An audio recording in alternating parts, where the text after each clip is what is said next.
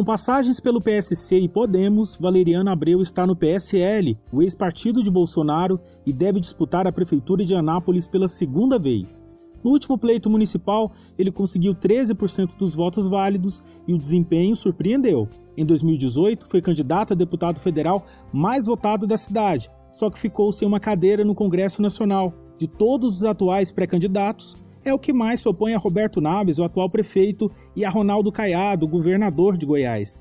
Eu sou Danilo Boaventura e o entrevistei para o tema de hoje desta segunda-feira, 13 de julho. É possível adiantar que Valeriano aponta erros na condução da crise do novo coronavírus e diz que, se eleito, vai priorizar investimentos na área da saúde, educação, esporte e lazer. Valeriano, desde a eleição de 2016, em que seu desempenho surpreendeu bastante, é, você trocou de partido, passou pelo Podemos e agora está no PSL, até preside a legenda. Queria começar te perguntando por que, que você escolheu o PSL. Bom, Danilo, primeiro cumprimentar você por essa iniciativa, dessa entrevista, né? Esse mês de julho, um mês importante, mês em que nós comemoramos aí o aniversário da cidade de Anápolis. Então, cumprimentar todos os anapolinos, cumprimentar você e a sua equipe muito importante essa sua pergunta. Primeiro, em relação às mudanças de partido, né? Em 2016 eu concorri pelo PSC, em 2018 eu concorri pelo Podemos, hoje estamos no PSL. O PSL já era um desejo é, lá de trás. Na verdade, eu estive é, com o delegado Valdir em outra oportunidade, já estive com o presidente Bolsonaro quando ele ainda era deputado federal e queria, já naquela oportunidade, caminhar com o PSL. E a escolha do PSL é exatamente porque é o partido que tem essa visão conservadora, é o partido que defende a vida, defende a família, defende os valores cristãos, defende a liberdade, defende o cidadão. Então, me identifico muito com o PSL e deu certo agora é, desde o final do ano passado para cá, as conversações com o delegado Valdir foram muito boas e, nesse sentido, ele me convidou tanto para assumir o partido né, no início desse ano de 2020, quanto também para poder ser o pré-candidato a prefeito do PSL na cidade de Anápolis. E como é que está a organização do PSL para a construção da sua candidatura à prefeitura de Anápolis e também para de vereadores? Bom, o PSL, graças a Deus, formou uma chapa que, sem dúvida, é uma das melhores em Anápolis em relação aos vereadores. O PSL se estruturou muito bem, muitas pessoas que se identificam com essa forma de fazer política que nós defendemos, né, defendendo tanto essas bandeiras da família, da vida, do cidadão, defesa dos valores cristãos, defesa da nossa cidade, também pessoas que identificam-se conosco no sentido de combater essas práticas é, da velha política em relação a negociatas, ao jogo do toma lá da cá, negociações espúrias. Então essas pessoas naturalmente vieram para o PSL, nós formamos uma chapa muito boa, não tem dúvida de que pelo menos dois vereadores serão eleitos nessa chapa do PSL. Em relação à nossa pré-candidatura a prefeito, é exatamente com base aí fortalecido por esse grupo que nós conseguimos formar, né, e sobretudo com lideranças, com pessoas que acreditam nesse nesse projeto do PSL, projeto da pré-candidatura que tem meu nome aí colocado, é que a gente é, é, consolida essa possibilidade, portanto, é, no nível de organização, de estruturação, de, de idealização, nós conseguimos fazer isso muito bem e, graças a Deus, estamos é, colocando aí a nossa pré-candidatura para aí o Anapolino poder é, avaliar né, nas eleições aí desse ano de 2020. Valeriano, você acabou de falar do delegado Valdir, você está no PSL, o PSL hoje não é mais o partido do, do, do atual presidente da República. Uh, inclusive saiu do partido fazendo algumas críticas e hoje o próprio delegado Valdir é crítico do presidente Jair Bolsonaro. O grupo de vocês aqui em Anápolis é muito apoiador do, do atual presidente da República. Eu quero te perguntar como é que isso deve ser administrado na campanha em relação ao próprio delegado Valdir, a relação que ele tem hoje com o governo federal e também é, você acredita que vai ter o apoio do bolsonarismo aqui na cidade à sua candidatura?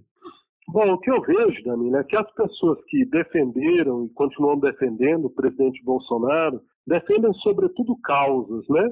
Essas causas, Deus, pátria, liberdade, família. Então, essas pessoas defendem causas e por isso, naturalmente, essas pessoas elas se identificam com o meu nome. Em relação ao delegado Valdir, pessoa porque eu tenho grande estima, consideração, porque o delegado Valdir ele foi um homem de palavra, né, o que hoje, em relação a essa, essas direções partidárias, não é algo não é algo comum de você encontrar. Então, um homem de palavra que te convida para poder ser o presidente do partido, te convida para ser pré-candidato a prefeito e está falando a verdade, né? Porque tem pessoas que convidam, mas na verdade eles não estão falando a verdade e querem depois negociar. Então, o delegado Valdir, como um homem extremamente honesto, né, ele, além de ser de palavra, um homem que não vende o projeto, Danilo. Ele, é, se ele quisesse é, ter negociado o PSL, como muitos dirigentes de partidos fazem, ele teria negociado. E negociado a um alto preço, que jamais aí estaria ao alcance próximo aí daquelas pessoas que, que estão conosco. Então, existe essa forma de venda de partido, existe essas negociatas das quais o delegado Valdir não faz parte. Se hoje eu tenho a possibilidade de ser pré-candidato a prefeito, é exatamente porque o delegado Valdir é homem de palavra e não vende o projeto. E, além disso, o delegado Valdir é um grande democrata. De fato, ele teve algum desentendimento, ele teve alguma situação aí né, de divergência em relação ao presidente Bolsonaro, apesar de que o próprio PSL nos últimos dias tem, tem havido aí conversas com o presidente do próprio Bivai, houve esse anúncio aí na imprensa, mas o delegado Valdir, ele é um homem democrata, então ele teve alguma divergência, mas ele não impede que ninguém tenha qualquer simpatia ao projeto do presidente. E, sobretudo, esse nosso grupo, como eu te disse, e também o delegado Valdir, são pessoas que defendem causas. As causas defendidas pelo presidente são as causas que nós defendemos. Por isso, nós nos identificamos com o presidente Bolsonaro, não tem nenhuma dificuldade. A minha história, 2016, eu visitei o presidente, participei da recepção dele aqui na cidade de Anápolis em 2017, né? Tem vídeo de uma entrevista minha no canal pessoal do presidente no YouTube. Então, existe essa identificação em relação a essa, a essa eventual simpatia de membros do PSL de Anápolis ao presidente, não existe qualquer proibição por parte do delegado Valdir, que é de fato um grande democrata, um homem honesto, de palavra, que não vende projeto, não faz negociata com partido. Entendi. Bom, você acabou de falar de valores. É, você sempre se apresentou como um político conservador, tem boas relações com a comunidade católica, é, e a gente sabe que na cidade a população evangélica é muito forte. É, que pontos você tem construído com essa parcela da população napolina? Importante essa questão. E aqui quero deixar um abraço a todos os evangélicos, inclusive o nosso partido tem pastor, tem cantor evangélico que está dentro do nosso partido, e essas pessoas elas caminham conosco exatamente por entender que os princípios que nós defendemos na política, eles são comuns, são os mesmos princípios defendidos tanto por católicos quanto por evangélicos. Então, existe uma parcela grande da população que tem simpatia com esse nosso projeto. Nós pretendemos aprofundar ainda mais essa unidade entre católicos e evangélicos é, em relação à nossa vice. O PSL é um partido que é, preferiu não ficar esperando convenções para poder definir candidato a vice. Então o PSL já tem essa definição. Nós vamos anunciar no curso dessa semana, muito provavelmente no dia 17, por conta do número do partido, que é a próxima sexta-feira. Então é uma pessoa evangélica, tem uma liderança importante, mas não basta ser católico ou evangélico. O que precisa é que tenha capacidade de fato para ser uma pessoa é, com poder de gestão, que entenda o problema da população, que saiba ouvir as pessoas, né, que esteja do lado do cidadão. e que esteja preparado de fato para contribuir com a solução dos problemas que nós temos em nossa cidade. Então essa questão de católico e evangélico é para nós é uma, uma situação assim muito muito importante porque temos grande consideração com ambos públicos. Mas temos certeza, independentemente de que alguém seja católico ou evangélico, ele vai ser beneficiado em uma gestão aí conquistada certamente pelo PSL. Se o PSL conquistar né, as eleições, é, todas as pessoas, sejam espíritas, sejam pessoas que eventualmente não tenham religião, elas não estarão desamparadas pelo poder público e os trabalhos que realizaremos na saúde, na educação, na geração de emprego, na segurança pública, infraestrutura, cultura, esporte, todos esses trabalhos é, alcançarão igualmente essas pessoas, assim como alcançarão católicos e evangélicos. Jamais queremos fazer né, da religião um instrumento de divisão. Né? Tem gente que, ah, eu não preciso de determinada categoria porque eu tenho tal categoria. Nós não entendemos assim. Nós precisamos de todos e estaremos ao lado de todos. Você acabou de dizer, então, que muito em breve deve anunciar o, o nome da vice. É, isso indica que a, o PSL deve caminhar numa chapa pura, na disputa majoritária? Bom, Danilo, da nossa parte, nós temos toda a abertura de conversar com partidos. Se é um partido que não caminha com o governador Ronaldo Caiado, porque nós temos essa dificuldade, o governador ele virou as costas para a nossa cidade de Anápolis, né? Ele realmente não se preocupou com o bem dos anapolinos, então não tem jeito da gente caminhar com pessoas que estão aí ligadas ao governador é, Ronaldo Caiado. E são muitos partidos que têm essa mesma posição nossa, de que não caminharão é, com partidos ligados ao governador. Com esses partidos nós temos conversado, conversamos com o DC, com o Republicanos, com o MDB, com o PSDB, com o PSD, e gostaríamos sim de ter um grupo aqui. Aproveito a oportunidade, o veículo de comunicação do Portal 6, tão importante agora com esse podcast também, me coloca à disposição de todos esses líderes partidários com o interesse de nós podermos formar um grupo em benefício da nossa cidade, em defesa do cidadão napolino. Né? Já conversei com todos esses dirigentes que nós mencionamos aí de partidos. Agora, é, nós preferimos já desde agora definir essa questão da vice é porque a gente já começa a trabalhar junto, a gente constrói o projeto junto. Não vem um vice na última hora na convenção que fala outra língua e que depois na gestão pode ter problema entre prefeito e vice-prefeito, como já ocorreram muitas vezes na cidade de Anápolis. Então nós queremos caminhar dentro dessa harmonia, queremos sim né? Estamos abertos a ter conosco outros partidos. Mas, é claro, a condição para que nós tenhamos é, partidos caminhando conosco é a condição do bem da cidade de Anápolis. Nós não aceitamos negociato, não aceitamos toma lá da cá, não aceitamos jogo de baixo aí, né, negociações que a gente chama de negociações espúrias para poder ter outros partidos. Entendemos que é, aquele ditado antes só do que mal acompanhado, ele, ele vale também para a política. Porque se eu me comprometo com partidos né, que não têm intenções republicanas, depois, em uma eventual gestão, nós estaremos comprometidos. E a nossa forma de fazer política é essa. Não estamos unidos a nem uma estrutura de poder, a nem uma estrutura econômica, e não estamos porque nós, de fato, optamos por ser assim. Porque nós entendemos que se você entra nesse jogo do poder, no jogo econômico, não adianta você conquistar a eleição. Conquista a eleição, mas depois você não.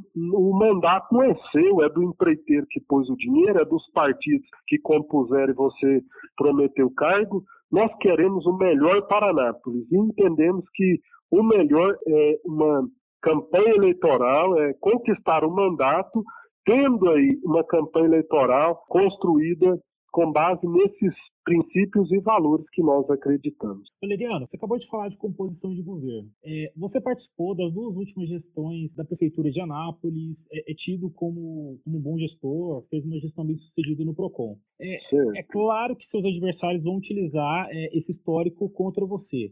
E é claro que você também vai poder utilizar o fato de que fez uma, gestão bem avaliada no PROCON também a seu favor. Mas eu queria que você já pudesse falar para a gente, se possível, qual seria a sua resposta quando fosse indagado sobre isso. Eu falo com muito prazer, Danilo. Né? O prefeito Roberto Nades, ele fez parte da gestão do PT, ele foi é, membro do alto escalão do governo da ex-presidente Dilma, ele indicou vários cargos, tanto na gestão de Antônio Gomide, quanto é, da gestão do João Gomes, né? por exemplo, Alex Martins, Geraldo Lino, Luzia Cordeiro, Rodolfo Valentini, pessoas aí que fizeram parte de gestão anterior. Então, não é nenhuma dificuldade. O que eu vejo é que tem muita gente que quando fala assim, você fez parte da gestão municipal, elas querem dizer como se eu tivesse sido um co-administrador. Por isso, eu seria um corresponsável por eventuais desmandos que estejam ocorrendo na cidade de Anápolis. E eu não sou corresponsável em relação à gestão. Eu sou responsável, com muito orgulho, do trabalho que nós desempenhamos à frente do PROCON. Não apenas nessa, convidado pelo prefeito Roberto, mas também convidado pelo ex-prefeito João Gomes, pelo ex-prefeito Antônio Gomide. Os últimos três prefeitos nos convidaram para estar à frente do PROCON. E qual foi o convite? O convite foi para trabalhar pelo bem da população. E isso nós fizemos. Né? Lembrar também uma questão que você é, não colocou, que eu apoiei o atual prefeito no segundo turno das eleições de 2016. E não tenho dúvida, ele ganhou por 4 mil votos de diferença. Né? Nós tivemos ao todo 23.520 votos. Então, se nós naquela oportunidade não o tivéssemos apoiado, hoje ele não seria prefeito da cidade de Anápolis. Então, nós o apoiamos e apoiamos por quê? Apoiamos porque naquele momento nós tínhamos ou o PT, né, ou é, o, o, partido né, do, do então prefeito, ou Roberto Naves ou o PT. E por isso em decorrência da nossa forma de ver as coisas, ver a educação, ver o bem do nosso país, as bandeiras que nós defendemos, nós entendemos que não podíamos deixar o PT vencer as eleições naquele momento. Não me arrependo de ter apoiado. Agora, a gente esperava que a gestão ela fosse é, mais realizadora aí em benefício da população napolina. Valeriano, a cidade, assim como parte do mundo, está lidando com uma crise sanitária. Você acha que a gestão local dessa crise, tanto da parte do governador quanto da parte do prefeito, está no caminho certo? Eu te pergunto também o que faria diferente. Bom, o Danilo, o que nós vimos, estamos assistindo aí é uma situação muitas vezes de contradição. Né? Um dia fala que é preciso fechar o comércio porque é, precisamos ter um período suficiente para preparar leitos de hospitais e leitos de UTI. E aí é, fecha o comércio, né, depois reabre e de repente, quatro meses depois, determina fechamento e rodízio novamente. Então, os motivos que foram apresentados parecem não ser aqueles que de fato foram os motivos é, expostos aí, argumentados pelo prefeito municipal. Então, nós vemos aí um, uma situação de contradição. Vemos que o governo federal enviou para Anápolis 52 milhões e nós não vemos todo esse dinheiro ser empregado né, em relação a essa prevenção do coronavírus. Por exemplo, a ausência de teste das pessoas desde o início da pandemia. Né, todos os dias eu repetia essa situação. É preciso fazer o teste naquelas pessoas que têm alguma suspeita, porque aí essa pessoa ela vai se isolar e vai garantir aí que, que o vírus não se espalhe. E nós não assistimos. Houve crítica, inclusive, nacional ao estado de Goiás, e aí a cidade de Anápolis está dentro do mesmo índice, da falta de testes realizados na população. E é uma série de, uma série de questões, né? Se a gente for olhar aí, por exemplo, a aquisição de bens de consumo sem é, licitação, foram adquiridas cestas básicas sem licitação e sem um, um chamamento público para deixar transparente, porque no direito existe a máxima: quem pode o mais, pode o menos. Se pode realizar sem licitação o procedimento, pode fazer um chamamento simples. E aí, uma pesquisa que eu fiz aí bem né, em dois estabelecimentos comerciais, eu encontrei uma diferença em relação aos mesmos itens de quase 20 reais por cesta básica em relação ao preço que foi pago pela Prefeitura Municipal. A Prefeitura pagou R$ 85,30 em cada cesta, e nós encontramos a, 60, a, a 67 reais. Isso daria aí quase 400 mil reais, daria mais 5 mil cestas colocadas à disposição da população. Então, por um lado, nós vemos aí argumento de que é preciso conter é, recursos, é preciso fazer economia. Por exemplo, essa lei né, que foi votada essa semana em relação ao ISA, né, suspendendo os repasses da contribuição patronal para o Instituto de Previdência do Servidor, né, que é em decorrência desse período de pandemia, e esse, esse valor ele não foi, e no entanto o dinheiro que está à disposição da administração não está tendo o cuidado, a atenção devida em sua aplicação. Quer tirar aí do servidor público, comprometer a administração para os anos futuros, porque está suspenso o repasse do ISA é, até 31 de dezembro, isso vai refletir no bolso do cidadão, talvez até né, a depender é, do, do, resultado das eleições, vamos supor, se for o mesmo prefeito, com certeza vai compensar isso de alguma forma, aumentando o IPTU, aumentando o ISS, para poder pagar o ISA. Então, tudo isso é reflexo da forma que foi encarada essa pandemia. E eu vi também a colocação de interesse político acima do interesse da população. Em um momento, o prefeito exaltava, junto com sua equipe, de que é, não cumpriria as orientações feitas pelo governador. Mas o governador tirou um possível é, pré-candidato a prefeito, que seria concorrente e tiraria um partido da base é, do prefeito aí, que tiraria um partido que apoiaria a reeleição do prefeito, que é o Democratas, só foi o governador é, tirar esse nome do cenário e reiterar essa possibilidade do Democratas caminhar junto com o partido do, do atual prefeito para a reeleição, que ele novamente abraçou os ideais propostos aí pelo governador em relação à contenção do, do coronavírus. Então, o que nós vimos foi um interesse, muitas vezes político, pessoal, sendo colocado acima do interesse da população. Tudo isso que eu estou criticando, eu faria diferente. Faria, ficaria do lado do servidor público. O servidor público não pode ser tratado como vilão. Servidor público é aquele que executa, é a mão do município, do poder público, em vista do serviço público que atinge o cidadão. Ficaria do lado do servidor público, ficaria do lado da população, ficaria do lado do bem, do lado da saúde, do lado da geração de empregos. Né? É, eu vi aí muitas contradições, muitos desmandos, infelizmente, nesse período, e a gente torce para que o prefeito, ainda nesse período, que talvez ainda demore, ele possa é, proceder aí a medidas que possam reparar esses danos que, que têm sido provocados. Adriano, se você ganhar as eleições, né, sendo realmente candidato, se você ganhar as eleições, quais seriam suas prioridades de gestão no primeiro ano de mandato? Bom, as prioridades são aquelas demandas que a população né, precisa.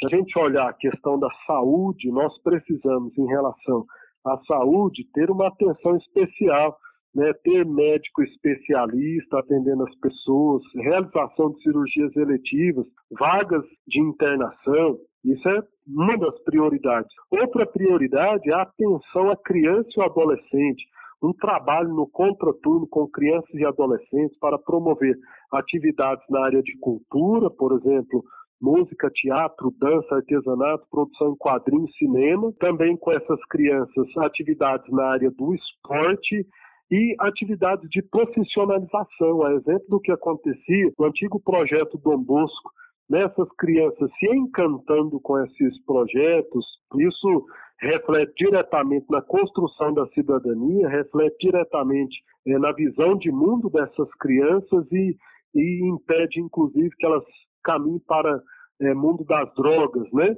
E com certeza a questão da geração de emprego e renda. Anápolis tem posição privilegiada, é um polo é, estudantil, universitário, polo atacadista, polo industrial, polo farmoquímico E, no entanto, nós não vemos a oportunidade que o cidadão anapolino, que é trabalhador, acolhedor e solidário, que o anapolino merece. Então é preciso uma atenção especial cobrando o governo do estado em relação ao DAIA, porque não é competência propriamente do município, mas atuando efetivamente para atração de empresas. Não vou ficar prometendo DAIA municipal, porque essa é uma novela que nós já assistimos há quase 20 anos na nossa cidade, né? foi objeto aí de uma negociata agora recentemente né, na, na, permuta com a escola agrícola, e esse DAE municipal tão prometido não sai do papel, mas vamos sim trabalhar na qualificação do trabalhador, na geração de oportunidade de renda, inclusive com concessão de crédito feito pela prefeitura municipal para aquelas pessoas que querem empreender, querem ter uma confeitaria, uma sapataria, né, uma oficina, ter um salão de beleza, tudo isso é possível fomentar esse esse financiamento, essa concessão de crédito para essas pessoas e essas micro e pequenas empresas, elas são responsáveis por gerar o maior número de empregos que nós temos hoje na nossa cidade. Então, destaco especialmente esses três pontos, mas aí é claro, temos a questão da infraestrutura, problema da água, 30% de esgoto que não é, se faz presente ainda nas ruas de, da nossa cidade, temos questões diversas relacionadas à segurança pública e tantas outras áreas. Aproveito para convidar o cidadão que queira participar na construção e elaboração do nosso plano de governo, que participe conosco. Será, sem dúvida, o melhor projeto pelo bem da nossa cidade. Tá certo. Valeriano, quero te agradecer muito por ter tirado um tempinho e falado com a gente aqui no podcast. Eu que agradeço, Danilo. Um prazer muito grande poder estar com você. Mais uma vez te cumprimento por essa iniciativa durante o mês do aniversário da cidade de Anápolis. Agradeço a Deus, rogo a Ele que abençoe a sua vida, a vida dos nossos anapolinos e dê a melhor direção para o bem da nossa cidade. Obrigado. Obrigado, Danilo. Estou à disposição. O tema de hoje é um podcast do Portal 6 com produção de Gabriela Lícia e edição de Vanúbia Correia. Você pode ouvir nossas entrevistas, análise e bate-papos na sua plataforma preferida, como Spotify, Google Podcast e Apple Podcast. Nos siga e receba a notificação de todos os episódios que saem sempre no início da manhã. É isso, até o próximo tema.